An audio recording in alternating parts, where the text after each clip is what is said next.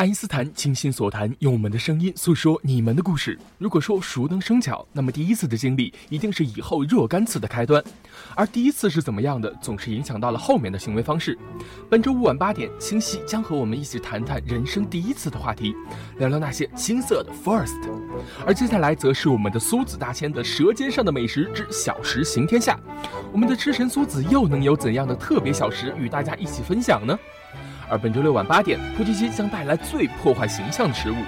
总有那么一些食物让你泪流满面，总有那么一些食物在你和男神女神约会的时候，永远不想着会去吃它。那么就赶紧和我们一起分享一下，以示警告吧。